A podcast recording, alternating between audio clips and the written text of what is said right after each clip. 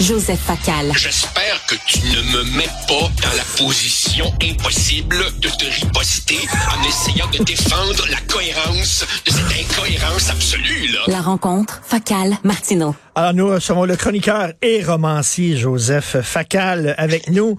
Euh, Joseph, écoute, je pensais à toi parce que tu as écrit une, une, excellente chronique ce week-end. Euh, on va, on va y revenir, les faux amis du peuple palestinien.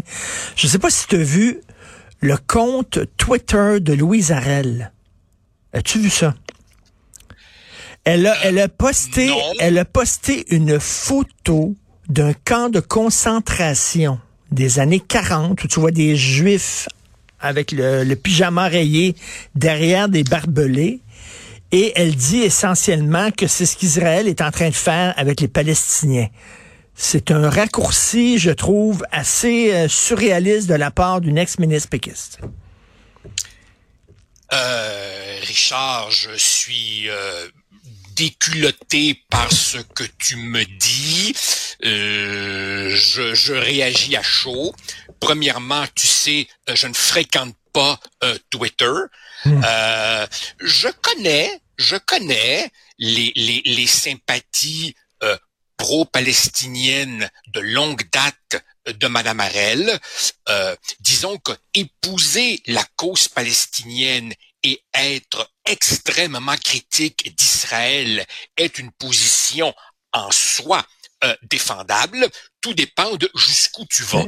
Et là, évidemment, si tu fais un amalgame entre ce qui se passe en ce moment et la Shoah, alors là, évidemment, je crois qu'on dépasse les bords. Est-ce que, est-ce que, le- est-ce que les mots ont encore un sens? Tu, tu viens de remplir le 1200 pages d'un roman, tu, tu choisissais tes Oui. mots avec soin pour leur faire dire la chose que tu voulais qu'ils disent. Lorsqu'on dit qu'Israël est en train de commettre un génocide, est-ce que le mot génocide, on le vide de son sens, là? Je, je, mais je, je crois je crois effectivement, Richard, que nous sommes à une époque où euh, les mots ont perdu leur sens et peut-être justement que c'est la raison pour laquelle j'ai voulu faire une incursion dans, dans, dans le passé avec mon roman parce que je n'en peux plus de cette époque actuelle où on fait dire n'importe quoi aux mots. Comprenons-nous bien, Richard, là. Un génocide, c'est une opération planifiée, systématique pour éliminer tous les êtres humains d'une communauté X ou Y parce qu'on leur reproche essentiellement de faire partie de cette communauté X ou Y. Richard, je veux pas être macabre, mais Israël a les moyens militaires et technologiques de raser complètement Gaza. Ce n'est pas ce qu'il fait. Je comprends très bien, je comprends très bien quand des terroristes se dissimulent parmi une population civile, se servent d'ambulances comme moyen pour transporter des combattants et des armes, il y aura inévitablement des, des, des, des dommages collatéraux. Affreuse expression pour désigner des victimes civiles. Mais non, franchement, génocide, mais que veux-tu, que veux-tu en ces temps, le, le, le sens de la mesure se, et c'est comme si les gens, pour euh, attirer l'attention, voulaient aller de plus en plus dans la surenchère. Écoute, je te raconte quelque chose, Richard. Je comprends, je comprends que les images qui nous proviennent de Gaza sont terribles et suscitent une émotion normale, légitime, que je ressens.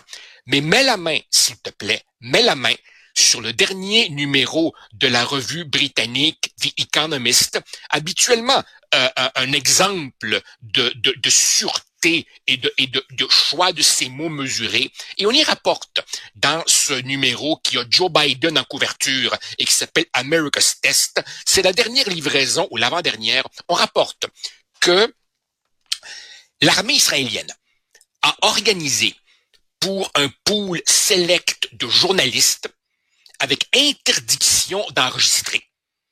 Elle a organisé un visionnement de certaines des images qui ont été captées sur les caméras corporelles des guerriers du Hamas quand ils sont rentrés en Israël. Et on décrit, sans montrer, ce qu'il y a dans ces images. C'est. The Economist utilise elle-même l'expression que des cinéphiles comme toi et moi connaissons, les snuff movies. Ces, ces, films clandestins, illégaux, euh, euh, qui montrent des choses abominables. Il paraît qu'on est dans ce registre-là. Hein? Euh, tu vois des guerriers du Hamas qui prennent la pause après avoir fait des choses que je ne décrirai pas en ondes. Alors, alors, sauf qu'évidemment, d'un côté, tu as une, des images très graphiques, dures, j'en conviens, qu'on nous montre à la télévision. Et, c'est correct, je dis pas non. Soir après soir, il faut montrer la souffrance de la population civile, mais d'un autre côté, on oublie un peu trop rapidement ce qui a déclenché cette riposte.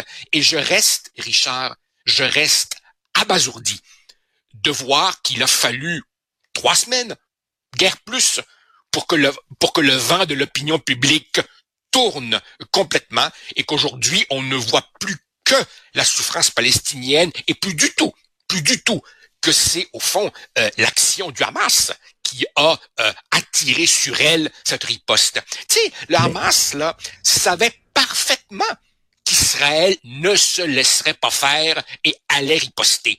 Et savait parfaitement le prix qu'il acceptait de faire payer à son peuple qu'il est supposé vouloir défendre. Faux, Richard. Faux. Le Hamas veut le djihad islamique, se fout complètement des souffrances du peuple palestinien.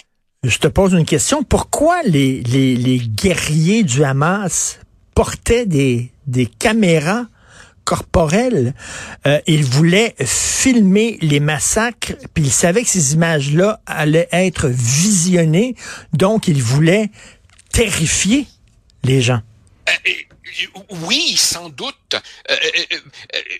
Richard, je crois que des gens je, m'excuse de le dire, je crois que des gens normaux comme toi et moi, qui nous cramponnons encore à un minimum de d'humanité, puis de décence, puis d'éthique, on n'arrive juste plus à comprendre ce qui se passe dans la tête de gens euh, euh, euh, à ce point fanatisés. Et, par ailleurs, par ailleurs, ce qui est absolument frappant dans le contexte d'émotions c'est à quel point ces émotions conduisent des gens qu'on est habitué à entendre plus sereins à des dérapages. Tu évoquais tout à l'heure Louise Arel. Je te donne un autre exemple. On vient de me transmettre il y a quelques heures une copie euh, d'écran. La députée de Québec solidaire, Ruba Gazal.